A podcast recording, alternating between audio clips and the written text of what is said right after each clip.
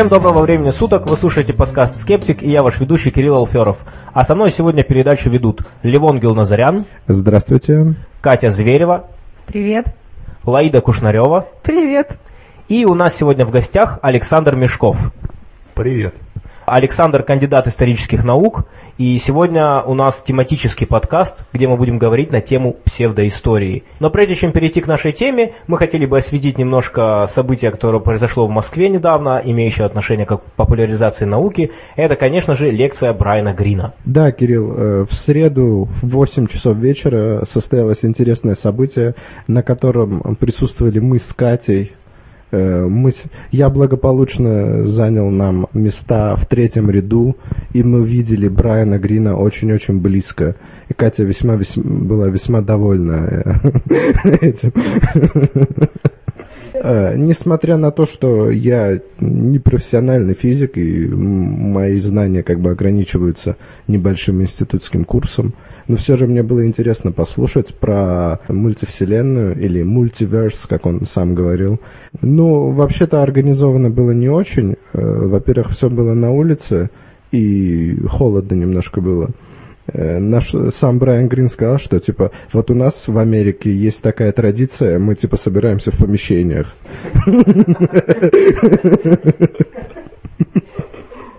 Ну вот, он там что-то начал про матрешки загонять, но никто не понял. И он такой, а вот в Америке все смеются над этой шуткой. Ну, он пытался шутить. Он вообще, он вот реально крутой популяризатор. Он одновременно и может э, как бы популярно объяснить, вот красиво, и одновременно он действующий физик, он не в отставке, он не какой-то там менеджер от науки, он реально действующий физик-теоретик. Левон, а про пространство Колобия он что-нибудь рассказывал? Э, нет, Нет. но картинка была там вот такая вот на Колобияу похожая. Так это были струны. Это были струны? Да, Ну, Может быть, они были намотаны на пространство Колобия? Да, они были куда-то... Во- Вот она, вот она, на струны намотана. Ну, я думаю, что очень здорово, когда вот такие вещи проводятся. У нас вот популяризаторов от науки, по крайней мере, на сегодняшний день не так много, тем более, которые будут публично выступали. Э, Сегодня вот мы говорим, например, про Залезняка, который э, рассказывает про лингвистику, и у него много лекций на YouTube, вот люди смотрят с большим удовольствием. А, конечно, очень здорово, когда приезжает кто-то из физиков и реально популярно рассказывает. Я так понимаю, что там действительно была сама лекция очень классная, несмотря на условия. Э, Да, несмотря на все препоны, но препоны были мелкие, погода это ерунда в принципе. В остальном все было нормально организовано, был перевод, Э, переводчик немножко опаздывал, конечно, но он как И бы... не разбирался в физике, по-моему, вообще никак. Ну вот расскажи про переводчика, что он там... Ну, Я он просто, слушал в оригинале. Эм, там графики были какие-то, которые связывали данные эксперименты и данные, полученные математическим путем. Он там говорил, ну вот там что-то изображено, ну ладно, проехали. И там, ну и куча всяких... Когда формулы, он тоже говорил, ну ладно, там проехали, я не понял. И, собственно, все почти термины, чуть сложнее, чем слово гравитация, он Э, контингент совершенно был разный. Были и физики там, э, в основном, конечно, студенты физики. Э, Очень много людей стояли, то есть, э, как бы вот эти вот... Там были стулья, еще была трибуна, э, и еще люди стояли во всех вот, э, где было, где возможно было стоять вокруг сцены. Э, То есть не все поместились, было очень много желающих. Мы сами забыли, мы сами не успели не зарегистрироваться, ничего, как бы мы вот пришли просто на, на пролом, как бы, ну, э, слава богу, мы раньше там оказались немножко, и нам досталось место. Слава богу, да. Аминь. Ну, там, собственно, вот, собственно, и все. Но я думаю, очень здорово, когда вот мы видим кадры большого количества людей, это очень часто либо политические события, либо там, не знаю, церковная служба, что еще показывают по телевидению. Правос- Либо православные копируют куски толпы на каком-нибудь Да. своем празднике. И очень здорово вот показать, что вот такое большое количество людей все-таки приходят на такие мероприятия. Мне еще кажется, что Брайан Грин похож на ну, западных проповедников в этом плане, потому что он, ну, в отличие, я не знаю, от большинства ну, там, лекторов, которых я видела, не просто тихо стоял около своей там три кафедры, или как правильно назвать. Он бегал по сцене, жестикулировал, показывал, как взрывается, всели... э, взрывается, там происходит большой взрыв, потом еще один большой взрыв, как образуется куча вселенных, он прям все, там столько экспрессий, столько всего, что ты это волей-неволей запоминаешь и как-то доходит легче. Ну вот когда этот человек прям вот рассказывает. Не, вообще популяризаторы от науки очень нужны, конечно. Он как Марджо Гортнер, только он правду говорил при этом. Да, еще. да, да, да, да. Мне кажется, Марджу стоило бы перейти в популяризацию науки. Ну что, э, в общем, замечательная новость. У нас также была очень интересная встреча скептиков на этой неделе. Приезжал Аргонов, это физик и довольно известный музыкант. У него есть э, оперы, технооперы вот, в электронной музыке. Также он известен среди людей, которые интересуются вопросами копирайта.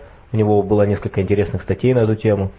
И он рассказывал об истории развития музыки с точки зрения естественной науки. Была очень занимательная лекция, где была высказана гипотеза, вот, например, которую хотелось бы проверить, о которой хотелось бы что-то узнать, на тему того, что э, мажорные аккорды, они э, ну, вот, кажутся такими торжественными или радостными, потому что нашему мозгу гораздо легче понять, гораздо легче интерпретировать, что это за звуки, в то время как, когда речь идет о каких-то минорных раскладах, то наш мозг затрачивает больше усилий, ему сложнее интерпретировать эту информацию, поэтому это как бы звучит грустно. И хотя э, сам лектор говорил, что это далеко не все является там полностью проверенным, но вот какие-то есть, где когда-то он высказывал гипотезы, когда-то действительно точную информацию, ну, как бы он, естественно, обозначал эти моменты. Поэтому вот, э, в любом случае лекция была очень любопытной, и я думаю, что всем понравилось. Ну а сейчас мы переходим к теме нашего подкаста. Это наш первый тематический подкаст, когда мы будем говорить в основном на, с уклоном на одну тему.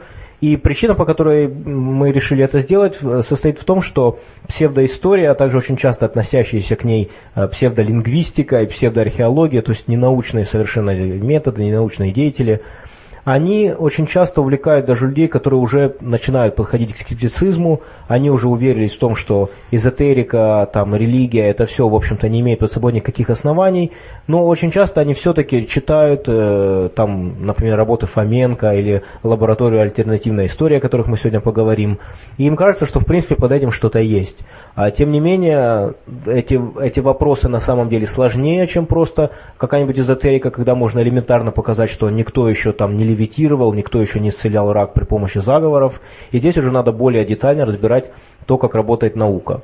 Ну, я думаю, что сегодня можно начать, наверное, с рассмотрения новой хронологии. Одна из самых известных работ у нас в стране э, по изменению, по, отверг... по отрицанию всей истории фактически – ну, во-первых, я сделаю небольшой комментарий. Э, лингвистика не относится к истории, и, соответственно, псевдолингвистика не относится к псевдоистории.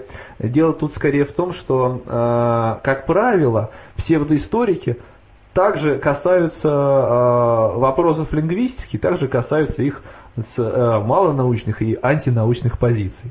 Вот, это была такая ремарка в сторону. Теперь перейдем, собственно, к вопросам псевдоистория, а, лжеистория можно называть, да, или как сами себя называют последователи а, Фоменко, Склярова и других искателей истины, альтернативная история. Вот. Предполагается, что есть некая а, традиционная история, которая ложна. Есть альтернативная история, которая а, либо имеет а, такие же права на существование, как и а, история традиционная, либо она в чем-то лучше, ближе к истине, чем история традиционная. Ну, я вот здесь хотел бы заметить, что они используют очень часто вот такую вот такой аргумент, что, ну вы понимаете, а, наука не должна быть догматичной, и в науке должны приветствоваться альтернативные теории. И в основном-то подается под этим соусом, хотя неправомерность этого заявления состоит прежде всего в том, что в науке альтернативные теории и так приветствуются, но должны основываться на научных методах все-таки. Ну, у меня такой систематизирующий подход, поэтому я э, начну с небольшой классификации. Альтернативщики, они, их альтернативщиков можно разделить на две группы. Э, первая группа – это товарищи, которые не подвергают э, сомнению исторический нарратив в целом и пытаются, пытаются опровергнуть какие-то отдельные его части, либо внести какие-то э, неправомерные дополнения. И вторая группа товарищей, которые предполагают, что вся история какой мы ее знаем, ложна в принципе, и э, необходимо строить историю вообще заново. А, к первой части следует нанести прежде всего так называемых пирамидиотов, А, то есть товарищи, а, которые увлечены представлением от, о палеоконтакте, о том, что в древности прилетели рептилоиды и построили пирамиды, либо древние цивилизации владели какими-то сверхмощными технологиями, которых у нас нет, что пирамида это какой-то там источник энергии, большая батарейка и все такое. Но при этом э, Древняя Греция это Древняя Греция, там Древний Рим это Древний Рим, там этот рыцари, там э, крестовый, крестовый поход, да, это все э, более-менее э, признается. И э, другая группа товарищей, э, которые считают, что это вообще, э, что рептилоиды не прилетели, а рептилоиды написали историю. Вот. Ну или вообще существовал некий а, мировой заговор. Либо это был мировой заговор историков, либо мировой заговор какой-то могущественной церкви, одновременно католической и протестантской. Либо это еще чей-то мировой заговор. Ну либо в, легко, в легкой форме это плод непонимания и ошибок а, ранних историков века 16-18, которые просто еще были малограмотными и не владели методами, а более поздние историки там 19-20 века, они уже медно владели, но э, не могли покуситься на величайший авторитет э, исследователей века 16 и 17. Вот. А, к этой группе относятся, ну, прежде всего, да, вот и Фоменко, вот все эти товарищи, которые считают, что история была сокращена э, была, была наоборот, искусственно удлинена в несколько раз, что была некоторая короткая история, а потом э, историки то ли напутали, то есть сознательно ввели в заблуждение и расписали ее э, нам на, вот, на несколько циклов и даже на несколько стран. А на самом деле это все происходило, вот все, все, все что мы знаем, э, происходило в одной стране в течение нескольких веков. И страна эта, в общем, как нетрудно догадаться, была Россия. А я думаю, Русь, здесь... Русь, а не Россия, Русь, матушка. А, а, Русь равно Россия равно Великая Тартария. Я думаю, здесь можно сказать о том, что вот, вот эта идея и вот эта методология сокращения, если ее проводить последовательно, она на самом деле приводит к довольно абсурдным утверждениям. И если бы, вот, например, тот же Фоменко действительно смотрел на, ну, используя свою методологию, сокращал историю так, как ее следовало бы сокращать, согласно его же идеям, то тогда его можно было бы сократить фактически до жизни одного поколения, ну или там пары поколений. Да, ее можно было, во-первых, э, до жизни одного поколения, а во-вторых, э, э, не до жизни. Вот мы сейчас знаем, что на Земле живет там сколько, 6 миллиардов людей или даже уже больше. Ну вот, ну естественно, поскольку мы все живем, в общем-то, довольно стандартными жизнями, ну вот, во многом повторяющимися, да, есть какие-то стандартные э, модели поведения, в том числе на продолжительном ну, э, участке времени. То есть вот там родился, школа, потом институт, там работаешь, потом там жена, дети, семья, там потом помираешь. Соответственно, все это, э, все это объединяет нас также между собой. И, соответственно, вдруг оказывается, что и людей-то никаких вот не 6 миллиардов, а, например, там... Только Лаида и еще один человек. И то второй умрет скоро. Дело в том, что если сократить до одного или двух человек, а куда же девать детей, да? Поэтому я предполагаю, что все-таки это будет три поколения и 30 человек. Вот это будет последовательно. Давай поговорим про самые основные методологические да, ошибки да, Вообще, а, в чем вообще, э, в чем сложность споров э, с э, альтернативными историками в том, что в принципе э, нет ничего сложного в том, чтобы спорить одного альтернативного историка. Потому что там, как правило, хватает просто ошибок просто обыкновенных фактических ошибок, которые можно показать. Вот, товарищ, тут ты ошибаешься. Когда какой-нибудь альтернативный историк показывает два, два изображения и говорит, что на одном у судна есть фальшборд, а на другом нет, а когда ты смотришь, ты видишь, что на обоих судах есть фальшборд, это ошибка. Или когда человек говорит, что э, перес, э, Плещеево озеро не судоходно, а ты смотришь карту глубин и видишь, что там возле берега сравнительно узкая полоска, ну может там несколько сот метров, не судоходно, а потом э, идет уступами до 24 метров, это понятно, что это фактическая ошибка. И так, в принципе, э, несложно оспорить практически любого альтернативщика. Проблема заключается в том, что вслед за одним альтернативщиком вылезет другой, третий, четвертый и так далее. Вот. А, поэтому а, необходимо выявить некоторые глубинные, глубин, глубинные проблемы альтернативной истории и в общем, ну да, выявить их и показать, откуда они берутся. Этих причин на самом деле две. А, первая причина это в том, что история наука не больно-то строгая. А, в том, что там а, часто нет а, одной общепринятой теории, в том, что там определенные сложности с доказательствами. То есть э, во многих случаях там, э, во многих случаях невозможно, невозможно прийти к какому-то единому мнению, и даже, в принципе, таких случаев очень много. А тем более, если ты не определяешься, в каком году что-то произошло, а что следует из какого-то события, или э, пытаешься, а, пытаешься разобраться в каком-то процессе, вот, почему там, почему погибла Римская империя. Это очень сложный вопрос. И на него существует э, огромное количество попыток ответов, да, и они, в принципе, сосуществуют. Возможно, там и не один ответ, а много. Ну а я, я правильно понимаю, что это связано в том числе с тем, что просто недостаточно данных для того, чтобы сделать одно, это одну версию? Это связано с несколькими причинами. С одной стороны, просто предмет, который изучает история, он очень сложен. То есть э, предмет, как, как ни странно, предмет изучает какой-то физик, он сравнительно прост. Предмет, который изучает химию, он сложнее то есть, хотя в основе лежит физика, да, там, предмет, который изучает без биология, предмет, который изучает биологию, он еще сложнее, потому что это уже какие-то э, вот эти организмы, да, которые противопоставляют, противопоставляют себя внешней среде, это еще сложнее. То есть это э, живой организм, это очень сложная машина. Ну, машина в переносном смысле, я не буду э, вдаваться в детали. Вот. А человек, человеческое общество, один сам по себе человек и человеческое общество в целом, да, это еще более сложные вещи.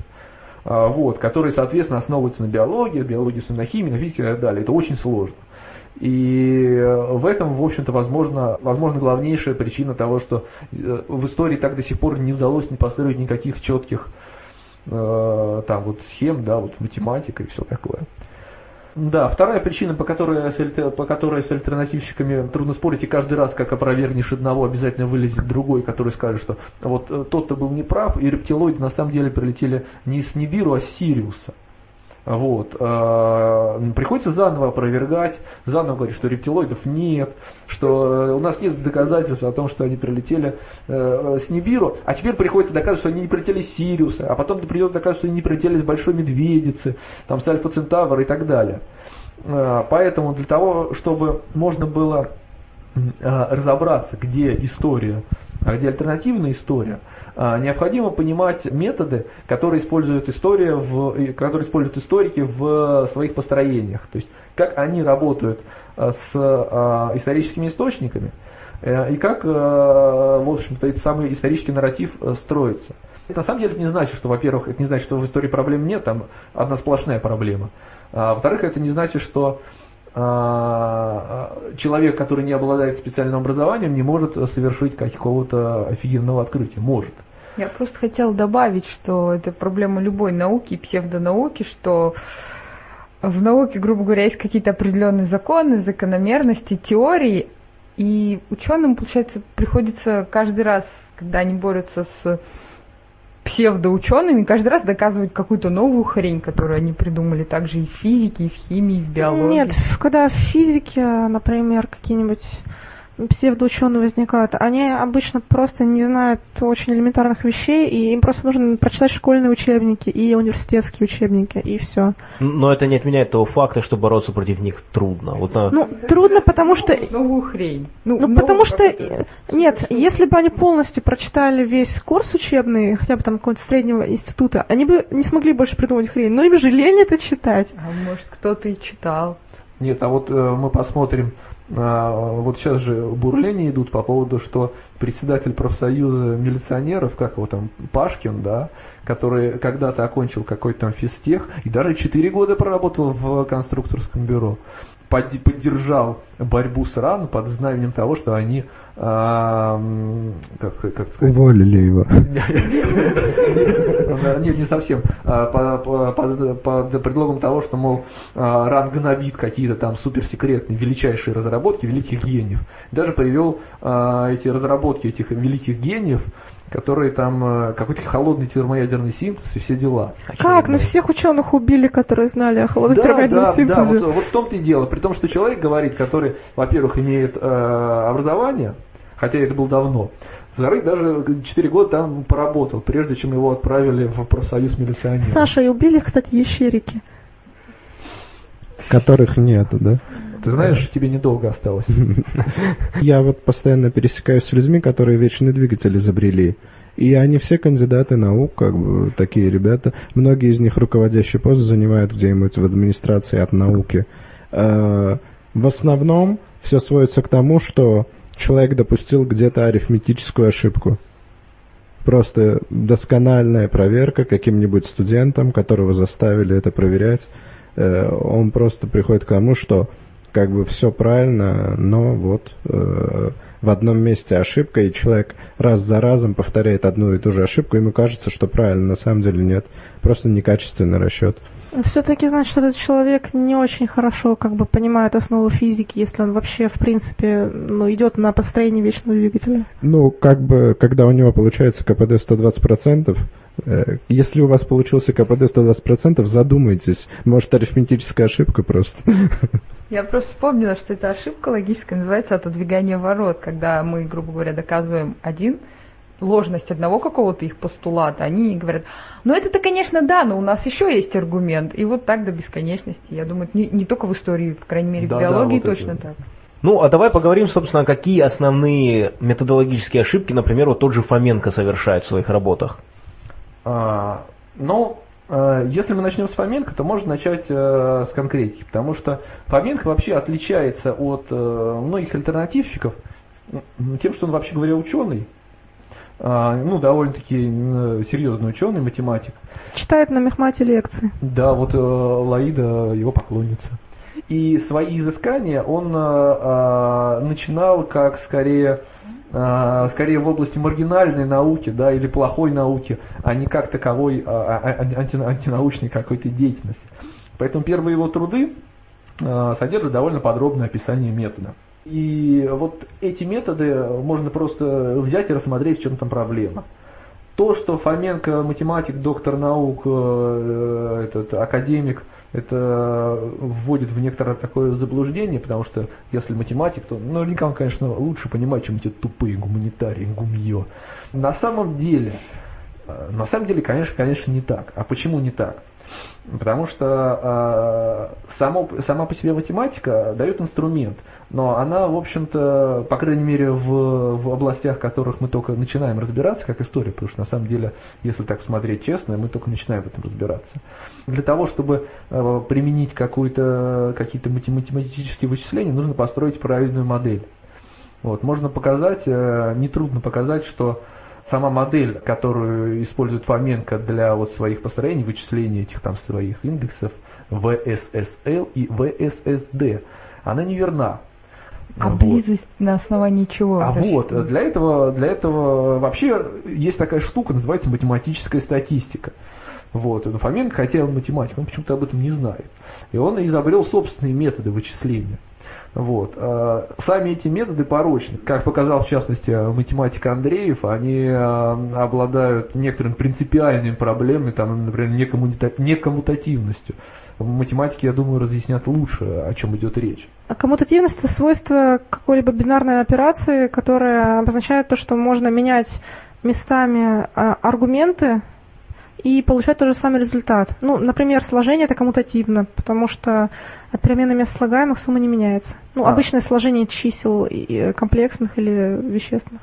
Да, вот, отлично. А, я вспомнил, о чем там идет речь. Просто когда мы выясняем близость ну, вот, двух этих там династических струй или двух летописей, вот мы там берем две единицы измерения. Если мы идем, грубо говоря, от одной от династии А к династии Б, то у нас получается расстояние одно, а династии Б к династии А расстояние другое. Так нельзя.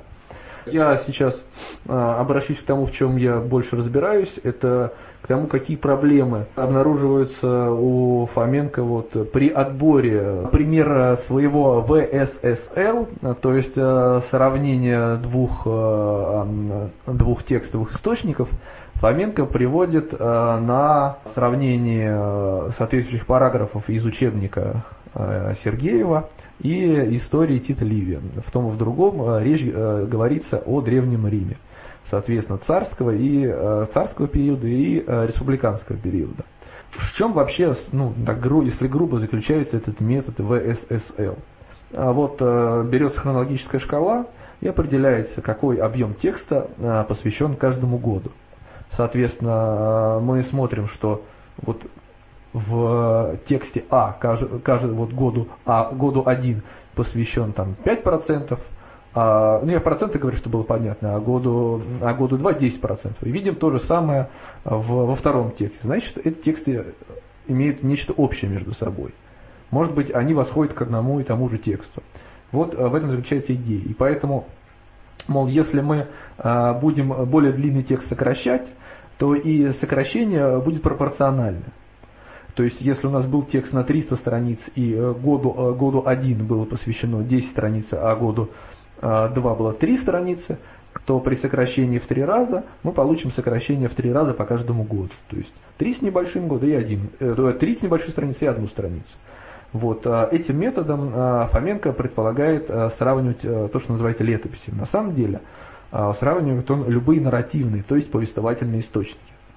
А, рассмотрим это более детально, собственно, на вот этих э, примерах. Вот у нас есть Тетливий, а вот есть учебник Сергеев. А, этот метод, в принципе, мог бы работать, э, ну, не считая математической э, стороны, которая, как было, как было показано не мной, она, мягко говоря, странная. Тут бы подошли обычные статистические методики, хорошо, хорошо выверенные. Вот. А посмотрим, э, насколько вообще допустимо вот э, в рамках этой парадигмы сравнивать э, учебник Сергеева и сочинение Тита Ливия. Наиболее хорошо для метода Фоменко подошли бы источники, структурирующие текст погодно. То есть это как большинство древнерусских летописей. Там лето 6 тысяч такого-то, там ходи, князь Владимир на негров. А, вот. А, лето 6 тысяч такого-то, а, Хадиша, негры на князя Владимира. Вот. Соответственно, э, если мы, у нас будет две летописи, и мы вот их сравним по этому методу, то очень может быть, что он сработает, собственно, ну, для, в некотором на первом приближении. И он, собственно, дает примеры о том, что вот, вот смотрите, какой индекс, вот мы сравниваем такую-то и такую-то летопись, и все окей, оно работает. Потом э, берем э, другие две летописи, опять работает. А вот берем э, летопись, еще третью пару, и здесь, здесь у нас оказывается далеко, значит это разные летописи. Что значит разные летописи? Летопись, в отличие от художественного произведения, ну, художественное произведение, ну, художественное произведение там тоже проблема, но летопись точно не пишется с нуля. То есть летопись, она основывается, по крайней мере, в своей части, как правило, на другой летописи или на других каких-то источниках. А большинство наших летописей, э, русских летописей, это анналы. То есть тексты, разбитые на погодные записи. Повесть временных лет, хотя и разбита в основном на погодные записи, но содержит э, значительные элементы, содержит другие включенные жанры. А, там под, под некоторыми годами очень подробные повествования, ее можно отнести к такому смешанному типу, там что-то от хроники. Да, хроника, э, если анналы это короткие погодные записи, а, то хроника это просто хронологическое произведение, где там года указываются, но вот э, нет такого вот жесткого скелета погодного. Вот. Поэтому большинство э, древнерусских летописей это аналы. Теперь возвращаемся, собственно, к Фоменко. Если мы сравниваем по методу Фоменко э, летописные источники, источники там, аналы, то он может дать какие-то данные в первом приближении. Но дело в том, что Фоменко распространяет этот метод на источники нелетописные. Что такое нелетописный источник? Источник, ну, э, источник не типа аналов. Это источник, в котором материал э, расположен не по годам, а то и вообще не в хронологическом порядке. Если мы посмотрим сочинение Тита Ливия, то мы увидим, что по годам, вернее по правлению консулов, которые продолжались один год, структурирован только текст про время времен республики. Текст, э, посвященный царскому периоду, да, это первые несколько сот лет истории Рима, текст э, разбит на царствование. То есть вот сколько-то было этих семь царей, как считается, да, собственно, как, как, мы, как нам передает Тит Ливий. Вот, вот эти семь царей, и внутри вот каждого царствования идет повествование. Оно не более хронологическое, во-первых, а во-вторых, никакой погодной разбивки там и, и в намеке нету. Соответственно, мы по методу Фоменко э, царскую, вот э, ту часть истории Тита Ливия, которая посвящена царскому периоду, мы сравнивать не можем. Потому что метод Фоменко предполагает сравнение по годам. Если лет нету, если, мы, э, если текст структурирован иначе, то, соответственно, сравнение должно быть каким-то иным способом. Дальше. Если бы э, мы имели два э, типа, два, два текста, структурированных подобно истории Тита Ливия, ну, допустим, подобно вот этому царскому периоду, да, вот у нас э, история э, вот царство, царский период, да, и похожий текст, но там, например, в 7 раз короче. Могли бы их сравнивать. Но дело в том, что второй текст, который приводит э, Фоменко для сравнения, это э, соответствующие параграфы э, учебника Сергеева, вот история, по истории там, чего там античности или Древнего Рима. Текст там строй, организован вообще другим, другим способом.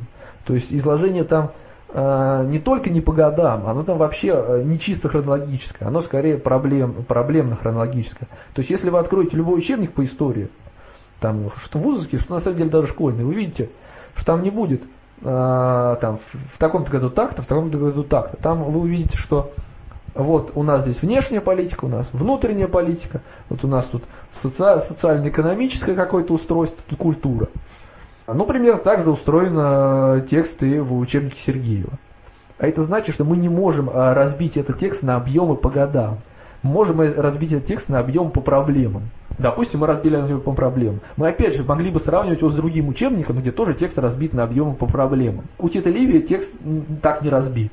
Поэтому мы просто не можем это сравнивать. Когда я стал изучать методы истории, для меня вот было очень новым и непривычным, потому что я тоже не являюсь, я не являюсь историком, я очень часто сталкиваюсь как раз с такими товарищами, как Фоменко, и Оказывается, что очень трудно на самом деле вообще переставить два события с той легкостью, с которой это делают различные псевдоисторики. И что история строится на самом деле на относительных датах и создается исторический нарратив. Вот расскажи немножко об да, этом. Да, вот э, теперь мы э, потихоньку начнем отходить в более общие вопросы, потому что на самом деле к Фоменко можно придраться еще и, ну как не придраться, а просто показать, что он не прав и в других моментах.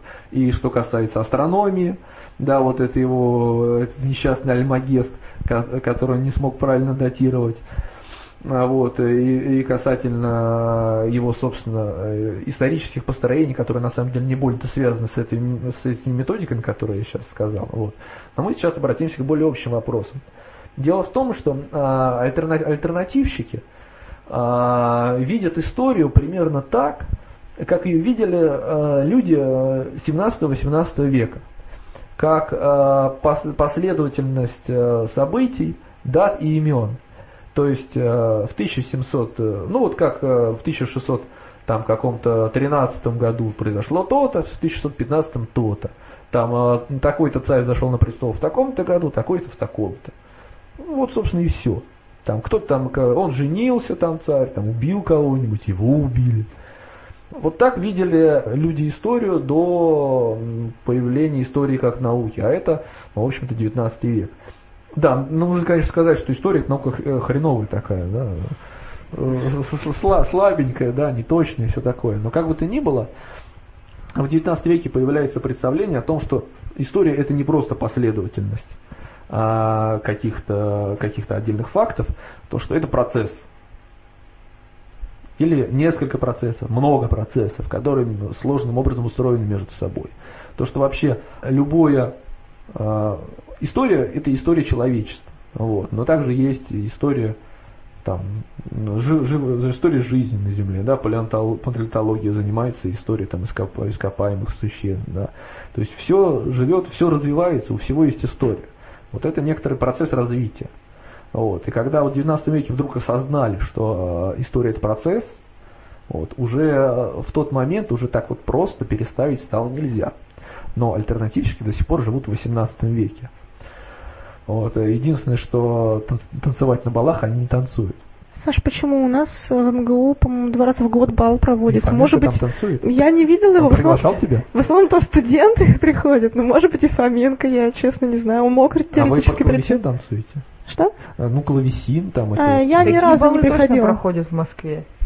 С закосом под исторический.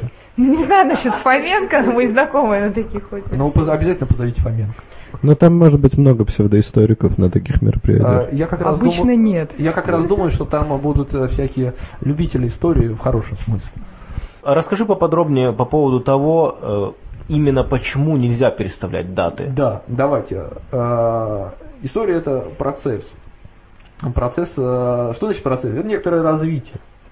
А вот, э, сперва нечто было простое, потом сложнее и сложнее, там, или как-то, как-то так.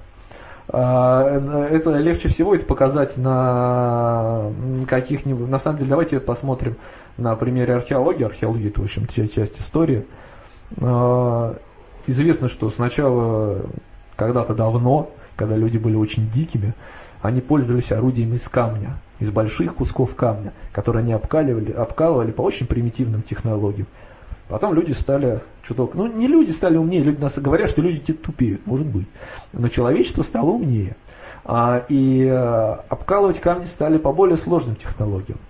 Потом а, научились а, делать совсем маленькие острые кусочки камня и вставлять их в основание из кости. А, это так называемая микролитическая техника. Уже можно было делать серп из такой штуки. То есть берешь кость, вставляешь в нее маленькие корешки острые, и можно сжинать, например, э, дикую, какую, дикую какую-нибудь пшеницу и кушать ее. Дошли до того, что можно выплавлять медь. Потом э, бронзу, сперва мышьяковую. Да, мышьяковая бронза появилась, по всей видимости, в результате того, что э, нашли богатые, ну, естественное месторождение меди да, с примесью мышьяка. Вот. А потом оказалось, что медь можно добавлять не только мышьяк, да, который там уже добавлен, а, вот, а всякие другие занятные штуки, там олово, например, там оловянная бронза, да, наиболее распространенная, расп, наиболее распространенная разновидность бронзы. Вот. А потом оказалось, что железо не только с небес падает в виде метеоритов, а оказывается, его тоже можно выплавлять. И не только выплавлять, ковать и делать из него сталь. Ну, такую сталь э, а, фиговенькую, конечно, да, и это было очень мучительно. Это я много наврал, не выплав... они стали, как сказать, не уплавляли сталь, Они только ковали, ковали, потому что да, не было таких температур еще, да. чтобы э, жидкость превратить. Вот мы дошли до железа, сталь, потом все дела, и вообще а, сегодня там мы собираемся полететь на Марс. Ну так вот, к чему я все говорю? То, что а, за там камнем там шла бронза. Ну понятно, что камень не исчезал, он продолжали использоваться, потому что бронза дорога была. Потом э, за камнем шла медь, потом бронза, там железо. При этом более ранние продолжали использоваться, но постепенно вытеснялись. Так же как э, сейчас мы уже не пользуемся там ни медными орудиями, ни э, бронзовыми, вот, потому что они дорогие и неэффективны. Уже стали, когда железо стало дешевым.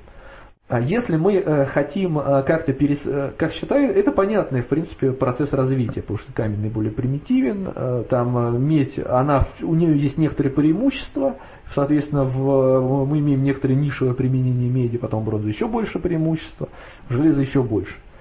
Соответственно, э, мы должны, если мы хотим каким-то образом переставить даты, связанные э, с технологией, известной нам по археологическим раскопкам, или мы хотим объединить их, мы должны объяснить, как так получилось, что э, некоторые события, связанные с бронзовыми э, находками, оказалось не раньше, как мы считаем, а позже событий, связанными с железными находками и в том же месте. Ну, в то, или в том же регионе. Как так возможно? Или как так получилось, что два разных события, одно из которых связано с медными находками, другое с железными, вдруг оказываются не разведенными во времени, а одновременными. Мы видим совершенно э, разные технологии, да, если так.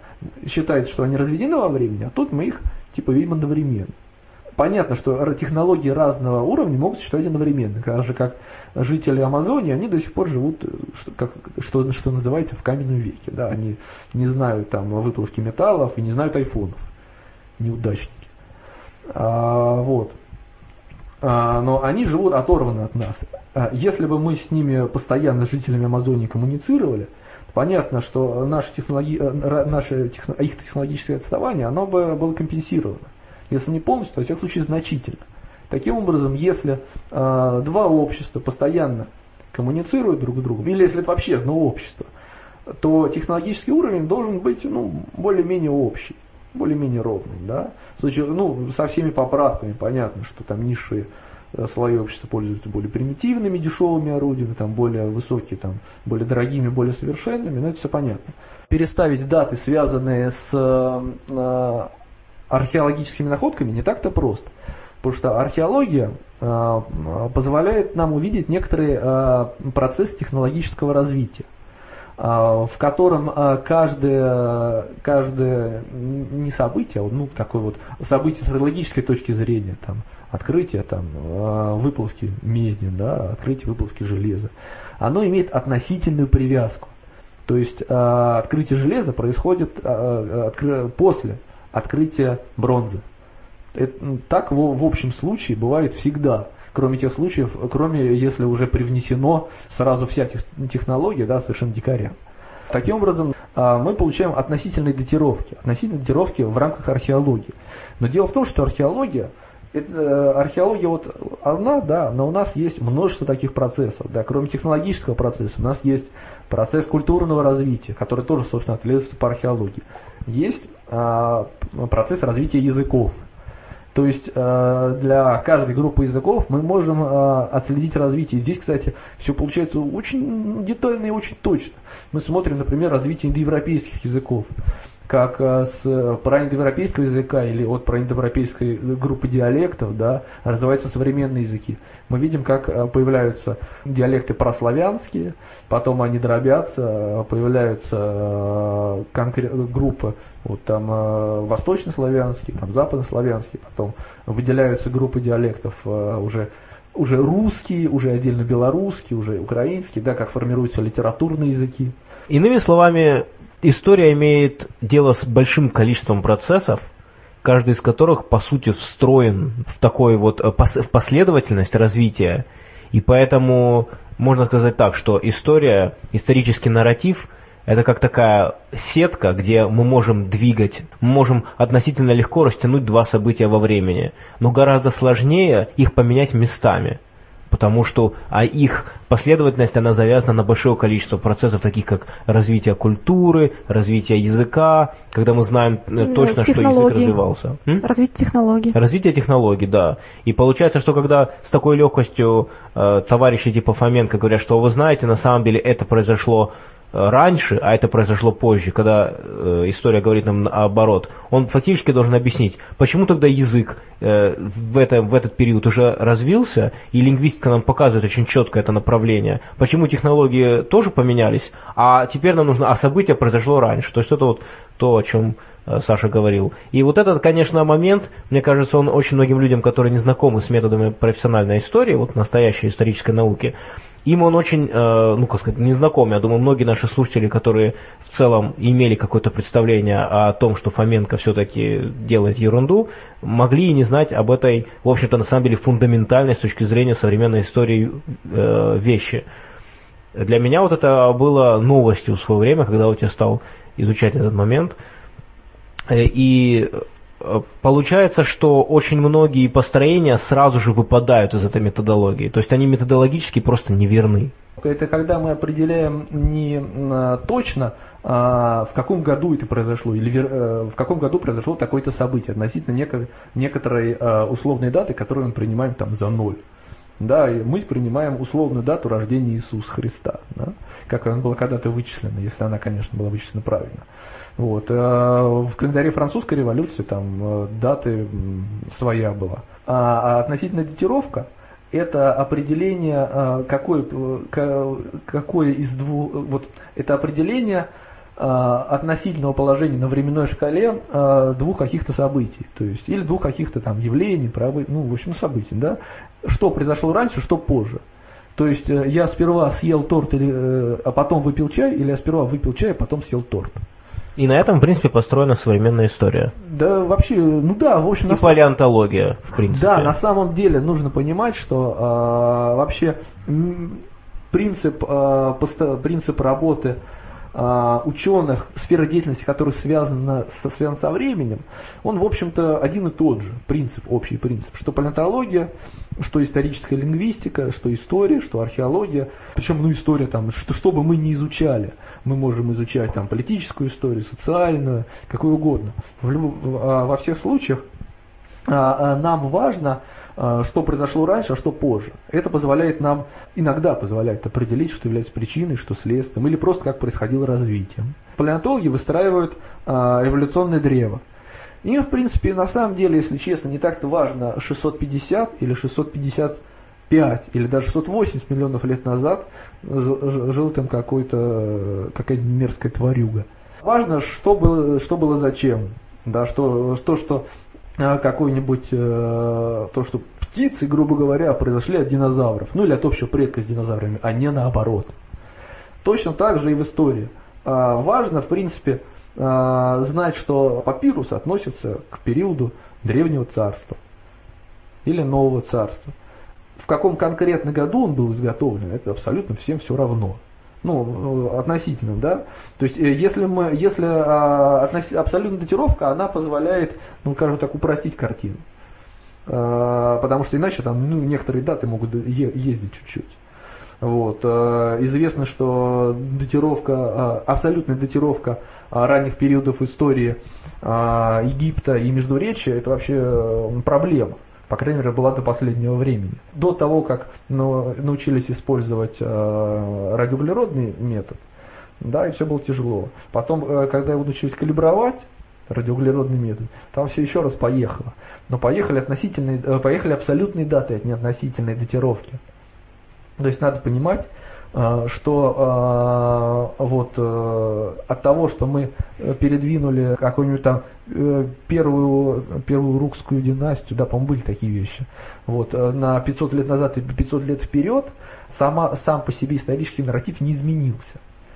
Поэтому от всех вот этих шаманств с числами в истории ничего не меняется.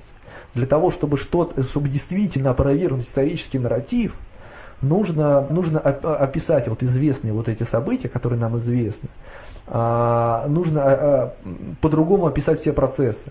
То есть нужно по-другому описать процесс развития технологий. Как-то случилось, что там бронза там была открыта позже железа, например. Нужно по-другому связать эти процессы. То есть если мы сейчас связываем процесс технологического развития с процессом там, развития языков так, да, то нужно связать его по-другому. То есть, если вы считаете, что это было иначе, нужно по-другому. Если вы считаете, что э, Римской империи не было, вы должны объяснить, откуда взялся латинский язык.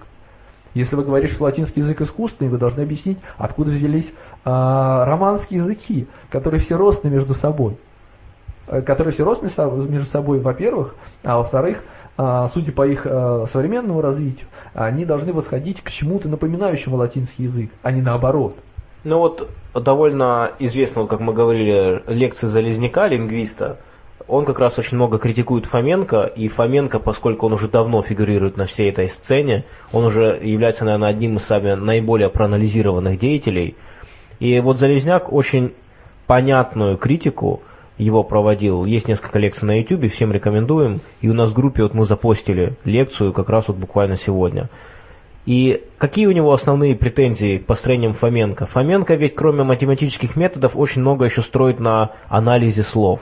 Он, естественно, поскольку он математик, а не историк и не лингвист, он не знает даже базовых вещей. В частности, вот различные так называемые лингофрики, они делают что? Они, например, говорят, ну вы знаете, вот это слово, ну там как бы заменилось, там тут гласные поменялись, тут заменилось согласное, и как бы оно превратилось в этот вид. И здесь ошибка состоит в том, что, ну, скажем так, не то чтобы ошибка, а что когда, например, э, мы смотрим какое-то слово и говорим, что какое-то время спустя, скажем, последняя буква Т, она была утеряна, и теперь вместо Т там в конце уже читается просто Е. Я не знаю, ну, какое-нибудь слово привести, не знаю, сходу, конечно, в голову ничего не приходит, поскольку я не лингвист, у меня нет готовых примеров. Конкретно в лекции Залезняк привозил слово «фактум». «Фактум», у которого «м» потом а, потерялось. И он говорит о том, что совершенно неправомерно иметь в голове только два слова – фактум и оставшийся от него факту, например. Что когда потерялось «м», то «м» потерялось у всех слов в языке, которые заканчивались на букву «м» и нужно анализировать тысячи слов. Вот когда у тебя есть тысячи слов, и мы видим, что этот процесс произошел во всем языке, то тогда мы можем говорить с уверенностью, что ага, теперь я могу объяснить это как процесс именно, что вот что получилось. Фоменко, естественно, этого не делает. И не делают этого же самого люди, которые, например, составляют из разных слов. Там э, я совсем недавно слушал какую-то лекцию какого-то там мудрого горного старца, который рассказывал о том, что самураи это на самом деле русские воины. С Амура я, самурай. Нет, ну известно же, да, что что такое история? Из Торы я. История. Да ну, в общем, тут Заторнов очень любит эти вещи. У него тоже фамилия как бы может расшифровываться по-разному. Так что я считаю, что это они все делают не... это не к их чести. Но так или иначе, это тоже совершенно не научный процесс, потому что люди игнорируют строение слов, они их делят произвольно, делят там корни напополам, и им кажется, что это нормально. Ну и также, конечно же, сравнение слов. У Фоменко один из самых основных э, его приемов это сравнение слов из разных языков. Вот если это слово звучит похоже на, на другое какое-то, значит это все одна и та же страна. Причем он любит почему-то сравнивать все слова только с русскими и английскими словами именно современных русских, русского и английского языка. Наверное, потому что не знает, с чем еще сравнить. Ну да, для этого нужно знать какой-то там э, восточный язык, например, чтобы сравнивать. При, причем э, э, такого рода лингвисты, они упускают элементарное соображение, которое, я думаю, э, любому человеку, который серьезно задумался об этом, ясно, что слова меняются все время. Язык – это процесс, и он, э, хотя это процессы, которые тянутся веками, тем не менее язык постоянно видоизменяется. И Залезняк приводил в своих лекциях такие замечательные вещи, типа там, например, там э, глагол я сейчас могу ошибиться, там что типа скавиан, что-то такого рода звучит слово. Что это слово, как, как это слово звучит сегодня в английском? Это show, показывать. То есть связи практически никакой уже. Человек, который знает английский, он не поймет, что такое скавиан. Тем не менее, можно проследить вот этот процесс преобразования скавиан. Причем преобразование скавиан не просто именно скавиан приходит в шоу, а скавиан и слова, похожие на это слово, имеющие похожие окончания, все проходят похожие преобразования. И вот когда мы видим вот этот весь массив данных, просто так сказать, а вы знаете, на самом деле слово шоу это то же самое, что и там привести там что-нибудь там, не знаю, с какого-нибудь другого языка, это просто настолько безграмотный бред, что ты даже не знаешь, с какой точки зрения его начинать э, критиковать. Вот разве что действительно подходить так фундаментально и показывать, что сама методология неверна. А мне кажется, кстати, что вообще вот эта проблема еще состоит в том, что, как ты, во-первых, сказал правильно, история все-таки не является точной наукой, у нее есть действительно объективно много проблем, а, но, с другой стороны, еще это связано с тем, что история именно потому, что она не является точной наукой сама по себе, она должна привлекать довольно сложные, естественно, научные методы, до которых сразу не додумаешься. Например, вот в школе мы изучаем физику, и в пределах этого курса школьного нам рассказывают о том, что там ставили опыты, Ньютон ставил опыт, ему там яблоко упало на голову, а там Архимед, он погружался в ванну и, значит, понял там объем. То есть мы имеем уже какое-то зачаточное представление о эксперименте, о том, как это делается в физике. Взяли что-то, поставили, померили, в химии мы в колбу что-то сделали. Когда дело касается истории, такой информации в популярном сознании вообще нет. Тебе кажется, что ты просто придумываешь или что-то прочитал книжку и записал все это вместе. Хотя, мне кажется, что у любого думающего человека должна такая вот мысль промелькнуть, как бы, стоп, секундочку, а может быть я не первый, кто об этом задумывался? Потому что, по сути, получается, что человек, который говорит о том, что история на самом деле вся неверна, у него в голове должно быть несколько схем. Какие они? Вот схема номер один. А, есть какой-то большой заговор, и студент, приходящий в университет, он должен быть посвящен в этот заговор. То есть в какой-то момент каждый студент истории, или, по крайней мере, тот студент истории, который преподаватели видят, что вот он, он может быть продолжателем их дела, он должен быть посвящен в эту тему. Это первая вероятность. Она звучит довольно странно, э, хотя я понимаю, что есть люди, которые настолько непоследовательно мыслят, что не выберут эту. Конечно, в целом, ну, это как бы глупость. Есть вторая... Кирилл, ну что ты думаешь, у нас в МГУ все ищерики учатся. Людей в этом я не, не берут вообще. То, Никто не сомневался даже.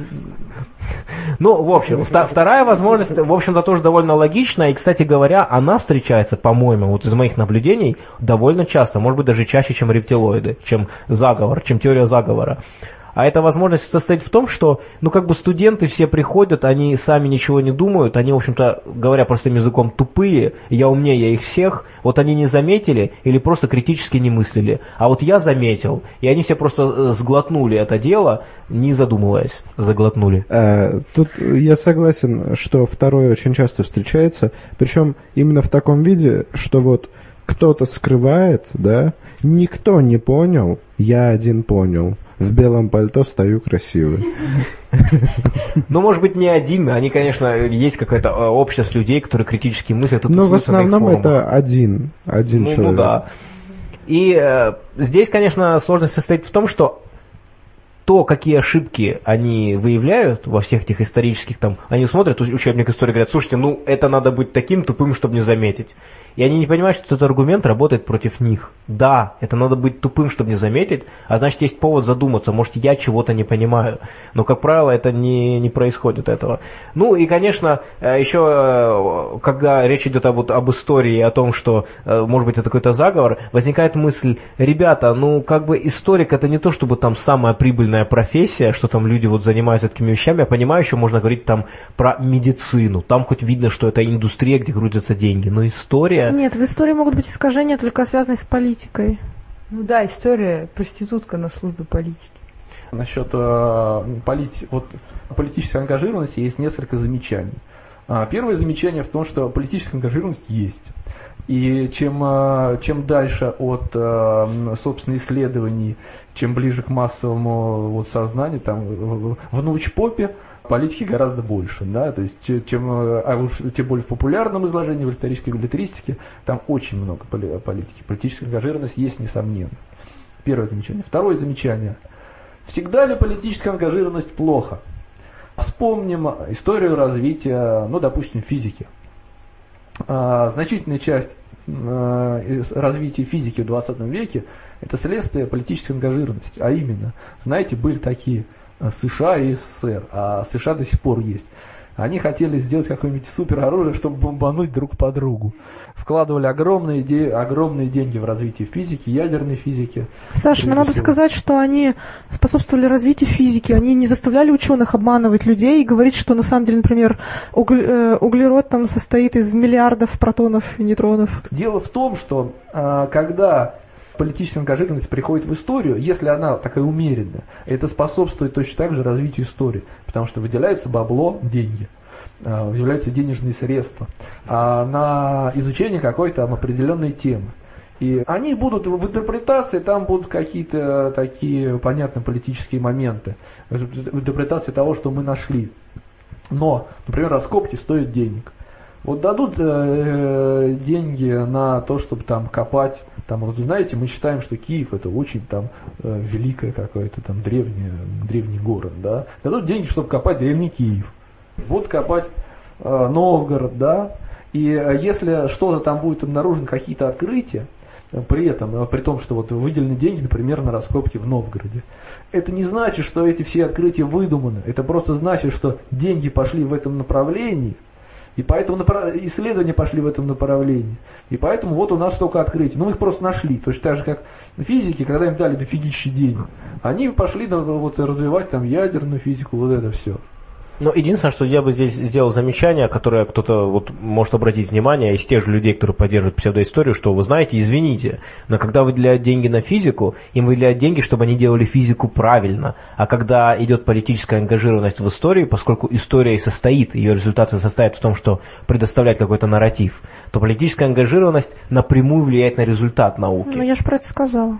Я хотел дополнить по поводу разницы между например, когда технологии ангажируются политически и э, история, что все-таки, я не знаю, как э, в, в такой физике, типа э, глубоко ядерной какой-нибудь, но когда речь идет о создании чего-то нового, и есть два проекта, одни политические силы поддерживают один проект, вторые силы второй проект, обычно побеждает более слабый проект – с более сильной поддержкой. Из-за этого мы немножечко отстаем в технологиях, но даже при всех этих недостатках самолеты должны летать, машины должны ездить.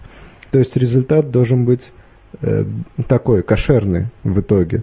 А в истории мы можем, можем окунуться просто в псевдо, да, я правильно? Ну, что я хочу сказать, что Смотрите. результатом может стать э, псевдооткрытие, э, просто освоить бабло Саша надо. что сказал, что ну, политизированной будет интерпретация, а там археологические данные какие-то, я не знаю, находки, они же будут вот как есть, так они и есть. Если тебе нужно прям докопаться до сути, ты берешь и смотришь уже источники, а не интерпретацию, которую дадут.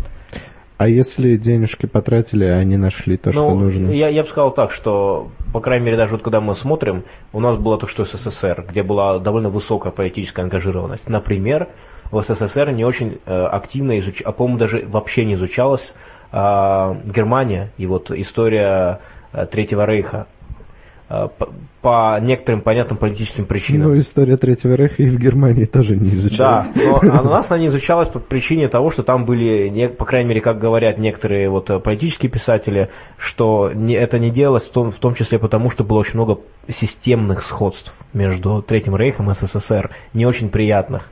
И поэтому этого не делали. В чем ответ, собственно, на эти замечания? В том, что политическая ангажированность на самом деле, она вообще может э, влиять и на результаты, э, не только на, она может влиять- и на результаты и физики, и там, и биологии, да, та, та же самая вот история с вот Лысенко, да, и вся эта мичуринская агробиология, она это, она это все отлично показывает. Но надо понимать, что сама по, а- сам по себе факт ангажированности, он не означает еще, что а, исследования, проведенные в рамках вот каких-то политических заказов, они обязательно ложны, тем более они полностью ложны. Это нужно уже смотреть конкретно. То есть если, если это методологи- методологически безграмотная работа, если там у нас, э, если мы обнаружим какие-то явные там передергивания, да, а, если мы обнаружим вот э, признаки плохой науки, там типа селективности, да, когда а, если, когда, например, из каких-нибудь там 300 протоколов каких-нибудь революционных комитетов мы берем только 10, потому что эти протоколы относятся к комитетам, которые возглавлялись большевиками, а остальные 290 возглавлялись какими-то эсерами. Поэтому их просто не будем учитывать. Да, вот это селективность, да. Вот это влияние, оно, конечно, есть. Но надо понимать, что само по себе ангажированность, она не а, означает, не означает, что это исследование неверно, ложно и все такое. Ну вот мы сейчас поговорили про Фоменко. Я думаю, можно перейти к лаборатории альтернативной истории. Эти ребята стали очень известными, когда они выпустили свои фильмы. Это «Загадки Древнего Египта» и затем уже менее известные, уже скорее больше для их фанатов, э, были фильмы про то, как они ездили в Перу, Боливию, э, про то, как они ездили в Мексику, Иран и так далее. У них еще было про то, как они в Африку ездили искать ковчег завета. Это тоже Ну такое. как? Ну, они как бы говорят, что они вроде как нашли что-то там. Ну, там фильм у них был из разряда того, что они считали, что вот ритуалы православные, которые там же есть связанные с ковчегом, они таковы, что кажется, что в этом ковчеге было что-то, может быть, радиоактивное, потому что все ритуалы связаны как раз с тем, что как будто бы нужно защищаться от этого дела. Подожди, это очень похоже на фильмы про Индиана Джонса. Да, похоже, есть, как, есть какое-то сходство. И там они поехали, что якобы этот ковчег завета сейчас находится в Африке, в какой-то там, э, в какой-то, в каком-то домике, вот они показывают дом, не то храм, не то часовня, и вот вокруг него какие-то сидят э, паломники, и они э, сидят, и у них там есть какие-то палки, и они говорят, вот смотрите, эти паломники очень подозрительно на нас смотрят, у нас прям создалось ощущение, что вот, вот подойдет он этой палкой, как пырнет, и они еще пытались какими-то приборами мерить излучение, нет ли этого излучения. И, в общем, на самом деле весь фильм сводится к тому, что как бы, как в X-Files, то есть ничего как бы непонятно, вроде как интересно, но ответов никаких нет. Я бы на месте паломника палкой бы ему засадил. Но паломник просто не знал, что Скляров занимается псевдоисторией. Но вообще, а, чем занимается лаборатория альтернативной истории? Их идея в том, что э, был палеоконтакт или была какая-то древняя цивилизация, э, более развитая. Разные участники их команды считают по-разному, что вот показывает прям такой демократизм у них в рядах. И э, что, например, различные мегалитические сооружения на планете, они построены на самом деле по каким-то древним технологиям, которые были лучше, чем наши. Один из самых основных аргументов у них это смотрите, какие ровные блоки, даже сегодня, используя современные пилы, это сделать невозможно. Или мы можем еле-еле подойти к этим технологиям. Э, насчет ровных блоков зайдите на кладбище и посмотрите, какие ровные надгробные плиты. Ну, там говорится, там, скажем так, вся фишка в том, что они говорят, смотрите, это, по идее, должны были делать египтяне примитивными технологиями, а мы сейчас делаем такое при помощи пил. И более того, у них есть там примеры камней, которые, по их словам, даже современные технологии не могут сделать. Либо речь идет о том, что камни тяжелые. Здесь, конечно, можно дать сразу отпор этому аргументу элементарным соображениям. Давайте подумаем с вами о 80-х годах. Только появляются персональные компьютеры. Что эти персональные компьютеры могут делать? Они могут рисовать. И рисовать они будут пикселями. И вот вы смотрите на вот эту рожицу, нарисованную на компьютере пикселями, и затем вы смотрите на рожицу, нарисованную где-нибудь там первобытным человеком в пещере. И вы говорите, ребят, наши технологии только подступаются к тому, чтобы сделать такую ровную окружность. Стало быть, это все сделали ящерики. Как бы ясно, что этот аргумент не работает. Нет, Всего- э, стало быть, их компьютер мощнее, чем наш. Да, да, да, да, да, да. То есть идея действительно в этом. И хотя этот аргумент кажется очень убедительным, когда дело касается строительства, поскольку мы не знаем, насколько оно развито, наше строительство, может быть, мы только в самом начале этого пути. Может быть, мы действительно так, э, сейчас находимся на том этапе развития, как мы, например, были в 80-х годах относительно компьютеров. И это сравнение, оно ни о чем не говорит. Все дело в том, что ручной труд довольно часто оказывает, дает хорошие результаты и даже лучшие результаты, чем многие технологии. И хотя технология, когда развивается в какой-то момент, а, может перепрыгнуть возможности ручного труда, это происходит далеко не сразу и даже далеко не всегда. Например, когда дело касается музыки, или, например, очень хороший, э, очень хороший пример это перевод с одного языка на другой. Посмотрите на пример Google Translate. Уже очень хорошее качество, но мы все равно можем всегда э, увидеть отличия между э, машинным переводом и переводом профессионального переводчика. Может быть, когда-то наступит момент, когда отличия будет не видно уже. Но на сегодняшний день оно есть. И мы можем сказать, ручной перевод лучше, чем машинный. И что? Двигать тяжелые камни или ровно резать. Это вообще не проблема. Сдвинуть там нереальную плиту без механизации, используя просто рычаги там и волки всякие. Блоки. Простые, да. Это, И кучу рабов. Да, и кучу рабов, и кучу времени. Это вообще не проблема. Вообще там Ну, ничего сложного нет. Здесь, здесь, конечно, аргументы разные бывают. Я думаю, что самое главное это смотреть на то, насколько процесс не просто возможен, да, потому что очень часто говорят о том, что, ну да, это можно сделать, но кто будет этим заниматься в большом количестве? Вот, например, да, мы можем взять и перенести там этот блок, потратив на это там 20 дней, да, мы его перенесли, ну как бы, неужели вы думаете, что эти сотни блоков они делали именно таким методом? То есть требуется еще, чтобы метод был технологичным.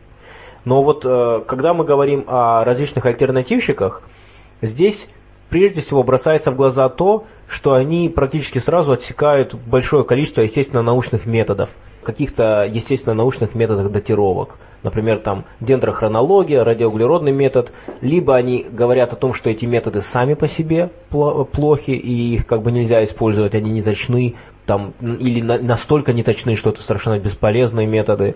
Либо они считают, что историки неправильно пользуются этими методами, но чаще всего вы увидите обе претензии одновременно. Конкретно Скляров, руководитель лаборатории альтернативной истории, у него есть статья, где он рассказывает о том, что э, там дендрохронология или, или не, у него радиоуглеродный метод. В общем, какой-то из этих методов он пишет, что он совершенно не точен. И есть разбор профессионалами, э, людьми, которые занимаются конкретно, например, которые писали некоторые статьи, которые он критикует, эм, ну, вот, которые показывают, что он в элементарных вещах просто ошибается в самой методологии. Но здесь, конечно, не будучи специалистом, разобраться непросто, но, в общем-то, большое количество материалов по этой теме и существует, в том числе и в открытом доступе есть. Э, Хотя, конечно, опять-таки, тут в нашей стране таких материалов мало. Например, э, встречается очень много статей за 70-й год по дендрохронологии. Я хотела сказать просто по поводу радиоуглеродного метода. Ну, когда его критикуют, говорят, что он м, слишком маленький срок можно отс- отследить. Во-первых, существует несколько там так называемых радиоизотопных методов, где не только углерод используют. И плюс, ну это можно на Википедии прочитать, то есть там написаны методы, как можно э, более точной датировки получить с помощью того же радиоуглеродного метода. Просто в Википедии уже это есть. Ну да, калибровка. Там калибровка по тому же по дендрохронологии. Не все знают, что дендрохронология на самом деле развивается очень активно, даже в нашей стране. Есть там около 20 лабораторий, которые этим занимаются. Хотя наиболее развито это в США и в Европе. Тем не менее, и даже у нас в стране вот неплохие разработки на эту тему сейчас есть. И там дендрохронология это абсолютная датировка. То есть вот мы говорили о том, что для истории важнее всего нарратив относительный, но тем не менее, вот, например, э, назад около что-то типа 10-11 тысяч лет сейчас есть абс- абсолютно датировка. Конечно, там есть какие-то дыры, там есть какие-то неясные места, но в целом это так. И они, альтернативщики, как правило, от этого естественно научного метода отказываются. Но далее они отказываются еще, например, от такой вещи, как экспериментальная археология. И здесь история очень интересная. Все дело в том, что как только любой человек, увлекающийся альтернативной историей, решает провести эксперимент, вследствие этого, вот просто тоже системное наблюдение, альтернативщики перестают быть альтернативщиками. Э, самый, наверное, знаменитый пример – это вот лаборатория альтернативной истории. Один из последователей решил провести эксперимент по сверлению. Как известно, вот в Египте есть различные следы сверления, э, и они вот очень гладкие, и кажется, ну как они могли это сделать ручным трудом. Вот э, человек по имени Васютин Николай, и это статьи, они есть в онлайне, можно посмотреть, называется «Сверление камня. Реконструкция древней технологии». И он пишет, что из всех загадок прошлого э, технология обработки камня в Древнем Египте вызывает, пожалуй, наибольшее количество вопросов и споров. Вот. И действительно, перемещение гигантских каменных блоков, стыковка их с высокой точностью, качественные отверстия и пропилы, все это способно поразить воображение даже специалиста, не говоря уж обычном далеком от техники человеке. Все эти свидетельства высочайших навыков и совершенных приемов работы с камнем не оставили равнодушными меня. И дальше он пишет, что его особенно удивили э, равномерные, словно вышедшие из-под резца неведомого инструмента, канавки на отверстиях и распилах. Суть заключается в том, что он стал сверлить камень медной трубкой. То есть он взял какой-то, по-моему, что-то типа лука деревянного, которым он вот эту трубку крутил, и стал туда засыпать абразив, то есть э, песочек с водой. И вот на самом деле именно этот песочек и занимается сверлением, а трубка только передает движение. И он, к своему удивлению, получил как раз такие результаты. То есть результаты, которые видны в Египте. Он даже показал, что песок отлично полирует эту поверхность, что вот э, можно получить не просто там э, отверстие, а еще чуть ли не зеркальной полировкой. И, конечно же, когда он все это получил, он сам понял, что Скляров, мягко говоря, ошибается, что они даже не провели эксперимент. Сам Скляров отреагировал на это довольно странно, он решил, что это все там фотошоп, сказал, что человек там сверлом сделал отверстие считает, что это что-то доказывает. То есть, ну, вместе с тем этот человек запостил на нескольких там технических сайтах эту статью, это все публиковали, и на самом деле, э, мне кажется, что э, подход Склярова не научен прежде всего потому, что он не попытался сам провести эксперимент. То есть, хорошо, вы считаете, что это сделано сверлом. Ну, давайте тогда вы покажете, что вы руками не можете сделать. И потому что любой, в принципе, может сесть и попытаться сделать то же самое, и он получит такой же результат. Ну, подожди, если он не хочет получить ровные отверстия, он их не получит. Ну, легко, в смысле, провести эксперимент, который покажет, что все на самом деле не так просто. О том и речь, что если бы это было действительно не так, он мог бы сказать, ребят, вот мы провели эксперимент, так-то, так-то, и у нас не получилось. И любой другой человек, который не с кривыми руками сядет, тоже попробует, у него ничего не получится. В этом состоит суть науки. На самом деле, вот чем замечательно такие товарищи, что на их примере видишь, как наука не должна работать. Вот он, например, действительно предположим, что этот парень наврал, и что он вот э, медной трубкой сверлил, сверлил, и на самом деле действительно все это сверлом и фотошоп. Скляров садится, делает тот же самый эксперимент, там снимает на видео, фотографии, неважно. Неважно, в каком он форме это дает. Важно, что он сказал, что вот у нас не получилось, мы не воспроизвели. Мы использовали то-то, то-то, то-то. Другой человек берет те же самые материалы, садится, у него тоже не получается воспроизвести. И другой, другой, другой. И постепенно создается такое общее мнение, которое, говорит, которое э, состоит в том, что вы знаете, все-таки не получается. Что-то этот парень темнит, что-то он не то сделал. А здесь такой ситуации нет, потому что экспериментальная археология э, такие, такими вещами занимается. Но здесь, кстати, вот, Саш, э, есть такой интересный аргумент против экспериментальной археологии, который я слышал, который заключается в следующем. На самом деле экспериментальная археология ничего не доказывает, потому что мы сейчас смотрим на это с позиции сегодняшнего знания. И приводится такой пример, э, который хотя немножко может быть грубый, но по крайней мере он э, демонстрирует неплохо. Мы, говорит, можем сейчас построить из дерева модельки аэроплана и запустить их в воздух. Но это не значит, что они существовали там э, в восьмом веке, когда, или там до нашей эры, потому что у людей даже не было понимания того, что такие вещи есть. Но да, они могли сделать. То есть речь идет о том, что они не могли, э, что это ничего не доказывает, что от того, что мы сейчас, например, построили, э, там, взяли и переместили какой-то камень, используя сегодняшние знания или сегодняшние идеи, которые уже накопились, не значит, что это было в прошлом. Но на это на самом деле несложно ответить, потому что нужно понимать задачи а, альтернативной архе... а, задачи экспериментальной археологии и понимать, собственно, роль аргументов экспериментальной археологии в споре с альтернативщикой. Потому что вся роль экспериментальной археологии в споре альтернативщиками а, сводится к тому, а, чтобы блокировать аргумент «древние не могли». Что на самом деле единственный, даже заслуживающий внимания аргумент, который приводят альтернативщики, вот такого пирамидиотского типа, заключается в том, что а, пирамиды построили рептилоиды, масоны там или кто-то еще, да, пользуясь высокими технологиями, заключ... а, потому что у древних не было технологий, они не могли.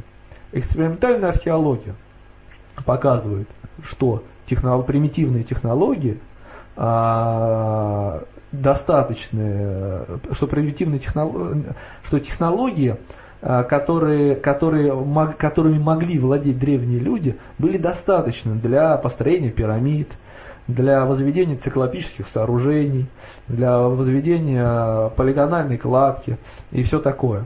Вот. А, значит ли это, что действительно использовался, э, использовалась именно такая, именно такая техника? Само по себе это не значит. Так же, как то, что Турхирдау доплыл на Контике до, докуда он там доплыл, а, это не значит, что а, э, индейцы в массовом порядке туда плавали. Значит, они могли доплыть. Дальше. Мы смотрим, используя это. Теперь мы уже смотрим, какие у нас есть археологические другие свидетельства. Смотрим те же самые а, произведения египетского искусства, да, все эти там фрески в гробницах. Вот там изображено так, что они так сверлят, а, сверлят там гранит или там выдавливают статую. А теперь мы смотрим, что мы нашли. Вот мы нашли долеритовые шары. Долеритовые шары изображены на фресках гробниц. Долеритовые э, шары найдены в раскопках. И, э, долери, и э, долеритовые шары, как показала экспериментальная археология, действительно могут использоваться для изготовления статуй из твердых пород камня. Все, все вместе – это дает достаточные аргументы для того, чтобы предполагать, что действительно статуи э, изготовлялись из гранита при помощи долеритовых шаров. Иными словами, предположение о методологиях, оно все-таки строится не на пустом месте. То есть конечно, это не то, что... Конечно, никто, никто не берет, да, а вот вы знаете, а, вот, что там у древних еще там, хотя нет, ищут, да, что у древних могло, если нет никаких свидетельств, то ищут, да. Опять же, можно посмотреть Э, какими инструментами пользовались примитивные народы недавно. То есть, например, э, вот эти товарищи, они также любят Южную Америку. Ну, вообще, вот эти э, Южную и вот Америку, там вот эти Мексику тоже, да, там Юкатан. Э, где, э, мол, строили древние индейцы якобы, а на самом деле, конечно, рептилоиды, а из э, твердых пород, там целые крепости, и даже делали прям пазы, и в эти пазы вставляли другие куски базальта. Как же это возможно? Ну вот, на самом деле, если даже просто посмотреть в интернете, нетрудно найти фотографии, какие-то дикари а, при помощи медной пилы или какой-то там, или там лука, да, который там воткнута свернушка даже из кости. Потому что на самом деле для того, чтобы рассверлить а, твер, твердую породу, достаточно, может даже вообще не владеть металлом. Достаточно владеть, э, достаточно убить какого-нибудь там э, быка, оторвать в него ногу, вытащить оттуда труп, вот эту трубчатую кость, ну как она, не трубчатая, ну в общем, вот отсюда кость выдрать. А, да, без, без, ну например берцовую, да, там ее обрезать, получается трубка. Вот. Берешь а, песок, подсыпаешь с водичкой, как вот делает товарищ Васютин под никнеймом Хард. Вот, берешь и пилишь, пилишь, пилишь. И у тебя получается дырка. Ну, в общем-то, я соглашусь с тем моментом, что э, мы не обязательно должны обладать сверлом, которое э, там превосходит э, по прочности материал который мы сверлим, потому что современная технология, она требует этого только потому, что это стало дешево. Но теоретически мы можем просто взять абразив хороший, а этот абразив уже чем тереть, неважно. Конечно, эта кость у нас, допустим, на, на метр камня у нас будет уходить там метр кости, да? Но при наличии нормального абразива, который можно, который они в принципе могли экспериментально подобрать, там чуть ли не сходить на речку несколько раз, посмотреть, какими камешками лучше сверлиться, вот и все. Так что это все возможно. Вот да, и хотел... вопрос времени еще. И у них было масса времени. Пирамиду они же строили там всю жизнь, сколько жил фараон, ну вот у них столько и было, им не надо было там ложиться пятилетку в четыре года, поэтому нельзя говорить о том, что если это делается долго, то это не работает. Хотелось бы еще привести пример, да, вот про свободный абразив. Есть такая штука наждачная бумага. А с точки зрения альтернативщиков, если мы наждачкой обрабатываем там а, ну, деревяшку даже, а, получается, что мы на самом деле обрабатываем ее бумагой. Или там, ну на чем она, или тканью, да? Потому что абразив закрепляется на бумаге или на ткани. На самом деле обработка происходит при помощи вот этого вот эти вот, э, что там, кварцевые или какие-то вот эти пищи. Да там стекло обычно. А, стекло, да, стекло. А вот. Точно так же и этот свобод... Э, но это абразив закрепленный. А свободный абразив, да, это когда они подсыпают песочек с водой. Собственно, так они и пилили. Васютин Николай, вот Николай Васютин в этом эксперименте пользовался очень прямолинейными методами. То есть он не использовал какие-то оригинальные, известные только современному человеку идеи. Идея самая простая. Поставил трубку и, значит, э, руками, вот потом он использовал лук, тоже не самая это сложная идея, не то чтобы это была какая-то там ядерная физика, он это делает. И, естественно, вот экспериментальная археология, она все-таки действительно исходит из понимания. То есть этот аргумент, он пришел не первый раз, не альтернативщику, который, сидя дома, сказал, а, а вот они вот не понимают, что древние этого не могли знать или не могли додуматься. Естественно, эта идея пришла в голову. Дело в том, что, э, да, вот как уже было, было сказано, вот откуда вообще взялось, вообще взялось представление, что нужно сверлить медными трубками при помощи лука у нас, у современных людей. А, от того, что это так нарисовали древние египтяне, специально для нас. Ну не для нас, конечно, они рисовали там, хрен его поймет для кого они рисовали, для божества может быть. А, вот, а может быть для фараона, который там будет сходить иногда в свою гробницу, да, и смотреть, как круто было, когда он повелевал там кучей людей. Вот, они нарисовали, соответственно, мы берем, пытаемся изготовить такой же инструмент. Экспериментальная археология не занимается э, изуб... да, изобретением каких угодно, э, каких угодно. Она пытается воспроизвести технологии, э, о которых как-то известно. Или пытаться решить вот проблему, каким образом вот, можно это, там, передвигать камни. Ну, то есть мы здесь опять видим э, пример того, как альтернативщик считает, что вот он додумался до этой, в общем-то, довольно элементарной мысли, а остальные не додумались. И вот как так вот тупые историки и археологи не могут понять, что вот не могло быть в древности там э, деревянных моделек самолета? Если касаться всяких, естественно, вот таких более, а, более научных с точки зрения обывательского а, восприятия вещей, то тут гораздо интереснее, вот то, что уже Кирилл отметил, это отказ это отказ от, э, естественно, научных э, методов и датирования и всего прочего. Тут в чем на самом деле дело? А, в том, что э, современная история, она базируется на довольно широком методологическом базисе, а, который включает в себе и специально а, и методы вспомогательных исторических дисциплин, такие, ну, более гуманитарные, и методы, естественно, научные. Вот. Базис альтернативной истории невероятно узок. То есть альтернативщики просто берут и отбрасывают все методы, которые используют э, историки. Они не пытаются их улучшить, они не пытаются предложить что-нибудь им взамен. Ну вот э, кроме вот этих, математи- вот этих э, странных математических вот выкладок, да, которые сами по себе они не являются методом, они являются математическим выражением какой-то модели. Но э, эта модель, она ее нет на самом деле. Она фактически нет. Поэтому вот они сперва отказываются от радиоуглеродного. Понятно, что радиоуглеродный метод, э, как он был сперва предположено, да, вот, это очень грубое упрощение. Потом все дальнейшее, дальнейшее развитие этого метода, оно стало давать, все, оно, с одной стороны, метод стал гораздо более сложным, с другой стороны, стал давать более точный результат. Альтернативщики говорят, что это просто, ну вот, э, он был изначально неправильный, мы его отбросим. Хорошо, отбросим. Дендрохронология тоже отбрасываем, да, там все неправильно. А, какие у нас есть а, методы? Там датировка по астрономическим а, данным. Это все неправильно, это мы тоже отбрасываем. Все, естественно, наука кончилась, да, все отбросили. А, идем, а, идем дальше а, в в вспомогательной исторической дисциплины. Полиография. А, датировка, ну мы сейчас касаемся в основном датировки, а, а, потому что вот все эти сокращатели, вычислители, они больше ничем не интересуются, как уже было сказано. Для них история осталась в 18 веке.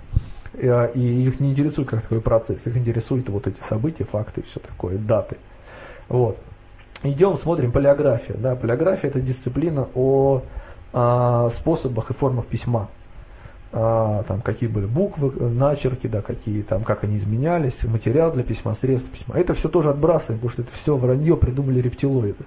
Смотрим какие-нибудь там а, а, лингвистику, отбрасываем да, то есть, ну, как уже было сказано, вот этот лингвистический весь нарратив, все методы сравнительно исторического языкознания, которое было четко сформулировано еще в XIX веке, и которое на самом деле сделало лингвистику э, самой точной из гуманитарных наук, какой на самом деле и остается. Поэтому на самом деле смешно, когда пытаются вот, опровергать лингвистику, да. Это мы тоже отбрасываем. Э, археология тоже отбрасываем, потому что оказывается вся стратиграфия, вот, э, ну, стратиграфия это а, расположение а, археологи, археологи, культурных слоев. Когда мы делаем раскоп, то стратиграфия видна прямо на стене. Да, вот у нас тут э, такого-то цвета, э, слой тут такого-то, такого-то, да, что-то выше, что-то ниже. Мы э, смотрим вот этот, вот, вот это мы нашли выше, это мы нашли ниже. Это все тоже отбрасывается. В итоге на самом деле у нас остается из методов только а, один, так сказать, метод. Это метод сравнения. Метод этот, вообще говоря, очень прост. А, берется два, две даты, два события, два имени. Берутся они либо из историографии, либо из источников. Альтернативщики это редко, редко разбирают, откуда они берут. Есть альтернативщики, которые берут из Википедии, а, вот, говорит, вот я нашел статью в французском Википедии, она очень подробная, я вот все взял оттуда. А, так честно вот и говорят, прям сразу. А, берутся два, два каких-то объекта сравнения и сравниваются. А метод сравнения с точки зрения альтернативщиков, он, ну как это два, можно сказать, метода. А, во-первых, альтернативщики ищут несостыковки, да, когда, ага, смотрите, а вот здесь у вас что-то не совпадает. То есть э, они берут э, какие-то там литературу научную, научно-популярную, там историческую билетристику, э, берут какие-то источники и ищут там э, то, что могло бы противоречить друг другу, или то, что совпадает. То, что э, если вдруг обнаруживается то, что кажется противоречием это без всякого анализа немедленно а, признаю, признается свидетельство того, что э, нарратив подложен, да, весь исторический нарратив. То есть мы нашли два, э, два каких-то несовпадения, да. То есть здесь, -то, здесь было сказано, что а, э, князь поехал в таком-то году туда-то, а в другом источнике сказано, что он поехал в другом году. Значит, соответственно, а, либо где-то ошибка, причем, что интересно, они, они никогда не говорят, сколько ошибок достаточно для того, чтобы счесть, э, например, историю неверной. То есть есть какая-то критическая масса этих ошибок. А если они считают, что они уже набрали эту критическую массу, то они почему-то продолжают искать эти ошибки. И вот э, я общаюсь э, с человеком, который вот увлекается этими делами. Вот он каждую неделю шлет мне письма с очередной несостыковкой. Но если ему кажется, что он уже набрал их достаточное количество, зачем он еще ищет? Да, абсолютно верно. А, вот. И мы сейчас поймем, на самом деле, а зачем, зачем это все происходит. А, вот. И вторая часть, это, соответственно, сравнение, э, э, поиск совпадений. То есть мы нашли несостыковки, мы поняли, что все это ложно. А теперь нужно узнать, а как же было на самом деле. Но проблема в том, что мы уже отказались от всех методов. И все, что у нас осталось, это продолжать сравнивать. И вот мы сравниваем. А, то, что если мы нашли что-то, что относится к одному как будто бы относятся к одному, но на самом деле разные, это у нас не состыковка. А если мы нашли что-то похожее, относящееся к разному, это у нас, не, это у нас совпадение. Да? Таким образом, если а, сказано, что а, великий князь жил и умер, и какой-нибудь там а, император жил и умер, это, конечно же, один и тот же. Великий князь, император, хан, а, раджа и, и все такое. Да? Таким образом, собственно, это два, два метода, на основе, на основе которых э, все строится. Интересно, что э, когда альтернативщики пытаются продолжить э, свои построения на хорошо документированные и на самом деле практически нормальными людьми не подвергаемые сомнению, в общем-то, периоды, ну, в основных моментах, это 19-20 век – некоторые альтернативские последователи, они пытаются разоблачить 19 век. Вот тут и, мы, э, и оказывается, что их э, методы неэффективны. Потому что ими можно доказать что угодно. А почему это так? А, потому что, э, как уже было на самом деле в самом начале сказано, а если мы так будем сокращать и сокращать э, по совпадениям, то мы сведем э, всю историю к жизни там, ну, нескольких поколений да, и нескольких десятков людей, или нескольких людей. Потому что люди живут, в общем сравнительно стандартными жизнями, сравнительно в определенный там период, да, и там никто не отменял вот биологических тех же законов, да, что мы там помираем там лет в 70, вот, и все такое. А, вот, соответственно, все бы сократилось очень сильно. Поэтому а, при реальных построениях а, им приходится прибегать к произвольности. То есть одни совпадения мы замечаем, а другие не замечаем. Одни несостыковки мы замечаем, а другие не замечаем. В итоге получается важнейшая логическая ошибка произвольного вывода. То есть, когда, пользуясь методом, из некой посылки можно сделать произвольный вывод. То есть на самом деле а, а, это ложное доказательство. Из а, посылки не следует никакого вывода. Если из посылки следует произвольный вывод, значит из нее никакого вывода не следует. Залезняк в своей лекции по поводу вот, лингвофриков, которые, э, вот эти историки, они часто сравнивают и языки, это в принципе примерно тот же самый метод, просто они его переносят на лингвистику, считая, что это одно и то же. А, очень часто, если использовать метод, человек вот, использует метод человека, то тот он выбирает один вывод, а на самом деле из его посылки следует там еще 25 вещей. Но он почему-то выбирает именно это. Он, например, выбирает, что самурай означает, что это кто-то самура, но не обращает внимания на что-то другое, которое... Сам ура. Да, сам Ура, например. Мне да. тут вспомнился известный закон, который проходит на, ну не закон, а факт, который проходит на таком, на, на таком предмете, как математическая логика. Он заключается в том, что из ложного утверждения следует любое утверждение. То есть такая импликация. Из ложного утверждения может имплицировать любое утверждение. Даже правильное, в общем-то. Даже правильно. Ну да, ну, э, ну тут э, как раз, ну, дело в том, что э, исходные, э, исходные, я вот хочу сделать несколько более тонко, да, подойти к этому вопросу. На самом деле, исходное сравнение, да, э, когда мы сравниваем э, каких-то два явления, там, например, жизнь э, двух правителей, вот, они могут быть действительно похожи. И это правильная, э, скажем так, посылка правильная. Но не используя правильной методологии, мы делаем из нее произвольный вывод. Потому что иногда мы говорим, что э, это один правитель, а иногда мы просто игнорируем это, потому что иначе получится фигня. Так же, как, например, можем э, э, заявить, что Первая и Вторая мировая война это одно и то же, потому что посмотрим, состав коалиции примерно один, ну, похож, э, результат похож, и даже правитель Германии, ну, мы все помним, что Гитлер был псих. Но дело в том, что и Вильгельм I, второй, по-моему, да, второй. Он не неврастенник был, у него даже с правой рукой какие-то проблемы были. Вот, вот э, получаем а, похожий состав коалиций, а, похожий результат, да еще и а, правители похожи. Безусловно, это была одна война, а историки это все напутали. Я абсолютно уверен, что э, лет через сто, если человечество еще будет существовать, не убив себя ядерными взрывами и все такое, а, то такая вот в кавычках теория, она безусловно найдет свое место ну да, кстати, это большое искушение. Две похожие рядом войны. А что же делать, собственно? Как, э, как, как, как, как, в чем отличие от сравнительно исторического момента, то есть того, что э, как подходит к этому историки?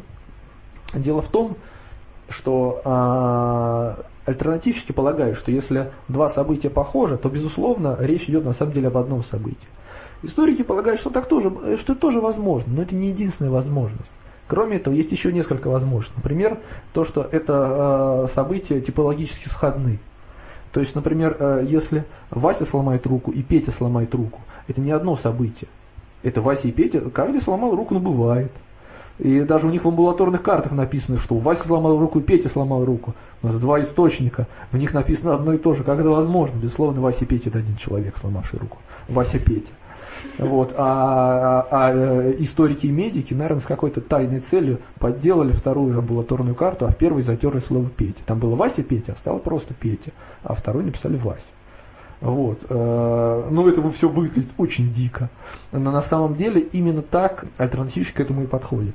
А более грамотный подход заключается в том, чтобы понять, что если в событиях есть нечто общее, то они надо э, очень может, ну, вероятнее всего принадлежат какому-то одному классу. То есть их можно объединить по какому-то признаку. То есть, ну, люди ломают руки там, да. Или там, если э, произошло сражение, где а, там э, правитель победил, ну бывает. Потому что во всех сражениях кто-то побеждает, кто-то проигрывает. Ну, иногда еще ничья бывает, да. Победила дружба. А, вот, э, потеря 100 тысяч человек, победила дружба. А, например, сражение под Верденом, да, там не 100 тысяч, там дофига народа полегло, а дружба победила все равно, а, потому что результата не было никакого. Да, это к тому, что какие бывают. Еще, э, кроме этого, кроме вот типологической общности, бывает э, так, что э, э, исторические деятели, да и просто люди, да, не обязательно, это касается не только исторических каких-то известных личностей, они могут подражать какому-то одному человеку, какому-то одному примеру. А, или они могут подражать один другому. Э, или они могут на самом деле не подражать, да, вот в, том смысле, а делать вид, что они подражают. А, то есть, э, э, как, это могут делать имиджмейкеры, да, но они все равно это делают. На самом деле, неважно, кто, кто подражает, сам вот человек или его имиджмейкеры, да. А можно, кстати, какой-то пример, вот, из, может быть, даже из современной истории, вот когда один правитель старается подражать другому? По-моему, Павел Первый, он фанател от Пруссии, от всего, что связано, и он прям форму пытался переделать все, короче. Да, косил. да, вот, кстати, да, он отлично. Павел Первый, он э, подражал Фридриху. А Наполеон Третий подражал Наполеону Первому.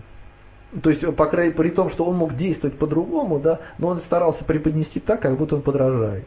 И вот э, один известный российский политик, да, очень известный, да, его зовут Вова, да, он э, делает, э, скажем так, делает вид, что в чем-то подражает другому, другому политику, правда, советскому, которого звали Иосиф.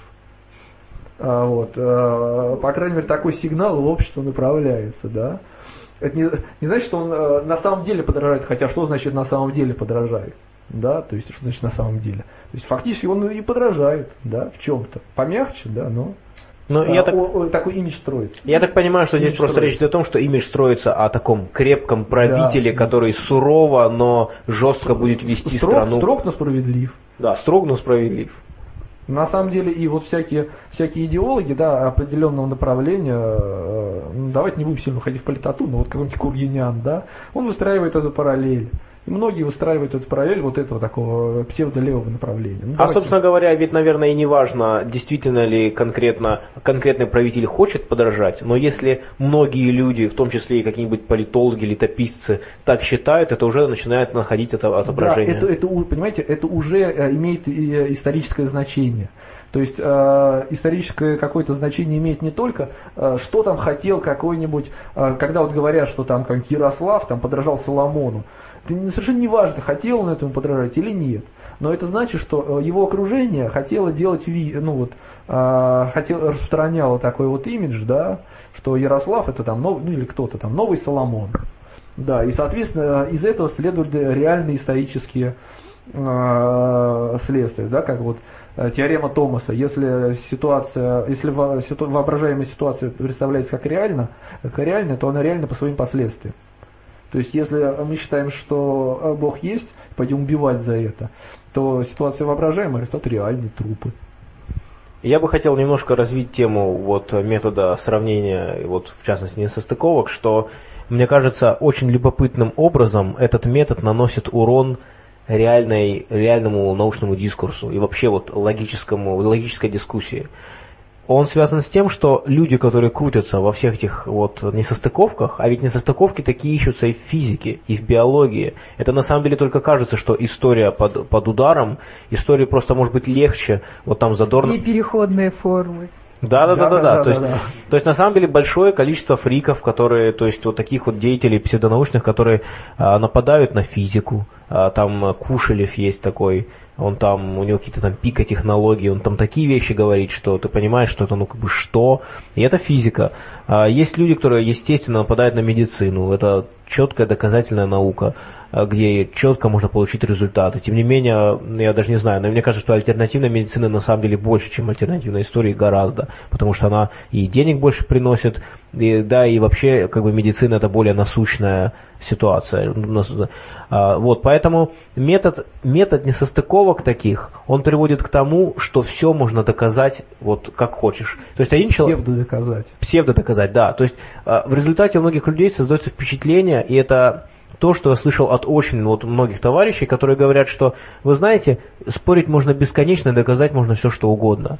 Но на самом деле фраза э, неверна, потому что доказать можно что угодно, только используя неправильные методы. А если мы используем научный метод, если мы используем Э, законы логики и учитывая, что наши предпосылки в аргументах верны, и они получены каким-то реальным научным методом, то нельзя доказать все, что угодно. Но вот, вот такого рода несостыковки, вот я когда читаю этих, например, вот псевдоисторических людей, я вот просто, мне кажется, им дай любой текст, они в любом тексте найдут вам несостыковки. Вот просто в любом. Вот ты приводил пример с Первой Второй мировой войной, запросто. Берем э, даже, да, просто даже учебник по истории – вот сажаем альтернативщика за учебник по истории Второй мировой войны, и он выпишет по каждой странице гору несостыковок. Нет, он не выпишет, потому что он скажет, что что это вы мне подсовываете, да, что вы издеваетесь надо мной, да, он уйдет от этого, да.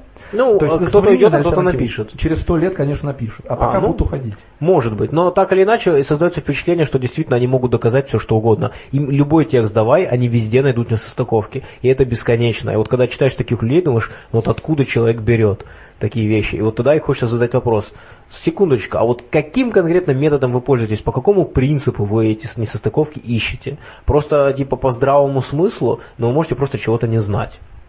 И что я еще хотел бы сказать, да, на самом деле, э, вот я лично не питаю какой-то такой э, ненависти к альтернативщикам, вот как людям, да, и я уверен, более того, что большинство из них действительно э, заняты поиском истины, как они могут, поэтому давайте попытаемся дать совет, да, альтернативщикам, которые действительно хотят разобраться, по крайней мере, в истории. Что нужно делать? Вот. Э, мы пытали, я попытался показать, да, что альтернативщики редуцировали всю методологию до одного метода, и то неправильно. Поэтому что нужно делать для того, чтобы действительно заняться изучением истории? Это не значит, что вы должны там а, ну, побежать там, и поступить там, в ВУЗ, да, там, или что-то такое. Можете продолжать э, заниматься для себя. Просто, а, и, скорее всего, у вас тоже будут ошибки, но это будут ошибки такие уже менее масштабные. Что нужно делать? Во-первых, э, нужно довести до какого-то вменяемого состояния сам метод это сравнения. Надо понять, что то, что мы сравниваем, э, не обязательно либо да, либо нет. Либо это одно и то же, либо это разное. Причины, по которым нечто схоже, могут быть различны. Первый момент. Второй момент. Э, нужно привлекать другие методы. А, собственно, если а, вас не устраивают методы, которыми пользуются э, ученые, не только историки, да, потому что а, радиоуглеродный метод, метод дендрохронологический, они были созданы не историками, вообще говоря, не для историков. Вот. Попробуйте либо улучшить эти методы, если вы полагаете, что в принципе датировка по годичным кольцам возможна, либо вы создайте, создайте свои, то есть надо, надо понимать, да, что а, если а, человечество развивается, если развивается природа, соответственно, должны быть какие-то следы, по которым мы можем восстановить это развитие. Вот. Если вы полагаете, что существующие методы не годятся для того, чтобы восстановить это развитие, предложите свои. Возможно, это займет много времени, да, и вообще это стоит денег, потому что наука стоит денег. Придется исследовать. Исследовать очень много. Особенно дорого стоит, конечно, естественно, научные вещи. Если это тяжело, вы можете ну, пытаться там разработать альтернативную палеографию. Да? А, ну, или если не хотите разрабатывать альтернативную, изучите, какая она есть. Да, и попытайтесь ее э, как-то скорректировать. Вот такое вот предложение. Ну, я думаю, что при изучении надо вот действительно посмотреть, убедиться в том, что действительно вы считаете, что это неверно. Потому Само собой. Очень многие альтернативщики, действительно пытаясь найти какие-то разобраться, они при этом очень мало смотрят сами материалы. То есть э, предложение, а почему вы не спросите у историков, воспринимается почти как оскорбление. Хотя на самом деле э, мы уже говорили о том, что идея заговоров это просто ну, нереалистично. Э, и если человек этого не понимает, я думаю, он уже, конечно, не совсем искатель истины. Но если он действительно хочет разобраться, ну, посмотреть вначале очень подробно и задать себе самому вопрос. Вот я считаю, что радиоуглеродная датировка а, и там датирование дендро, методом дендрохронологии неверно. А вот что если я возьму сяду и прямо сначала реально разберусь, как это делается. Вот насколько я уверен, что это действительно не работает. Я думаю, что многие альтернативщики, если задать себе вопрос честно, они могли бы сказать, ну вообще-то я не очень понимаю. И когда я читаю специальные статьи, я пытаюсь находить несостыковки, но, строго говоря, я не очень понимаю, как вообще все это делается. Мне кажется, что это тоже вот один из первых шагов, которые стоило бы сделать. Просто получить образование.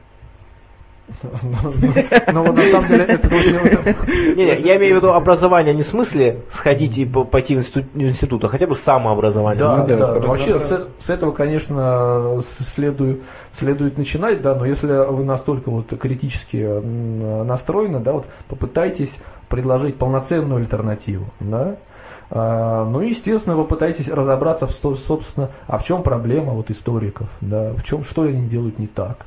Ну что, я думаю, можно наш сегодняшний выпуск э, на этом завершать. Наш следующий выпуск уже вернется к обычному режиму. Мы там поговорим про, например, мы упоминали про, про наедение. Я продолжаю заниматься этим вопросом. Так что те слушатели, которые интересуются, что происходит, вопрос движется и прорабатывается. Вот. Ну, а на сегодня мы прощаемся с вами. Ешь прано, будь мужиком. Э, всего доброго. Комментируйте наши выпуски, ставьте лайк, э, вступайте в нашу группу. До свидания.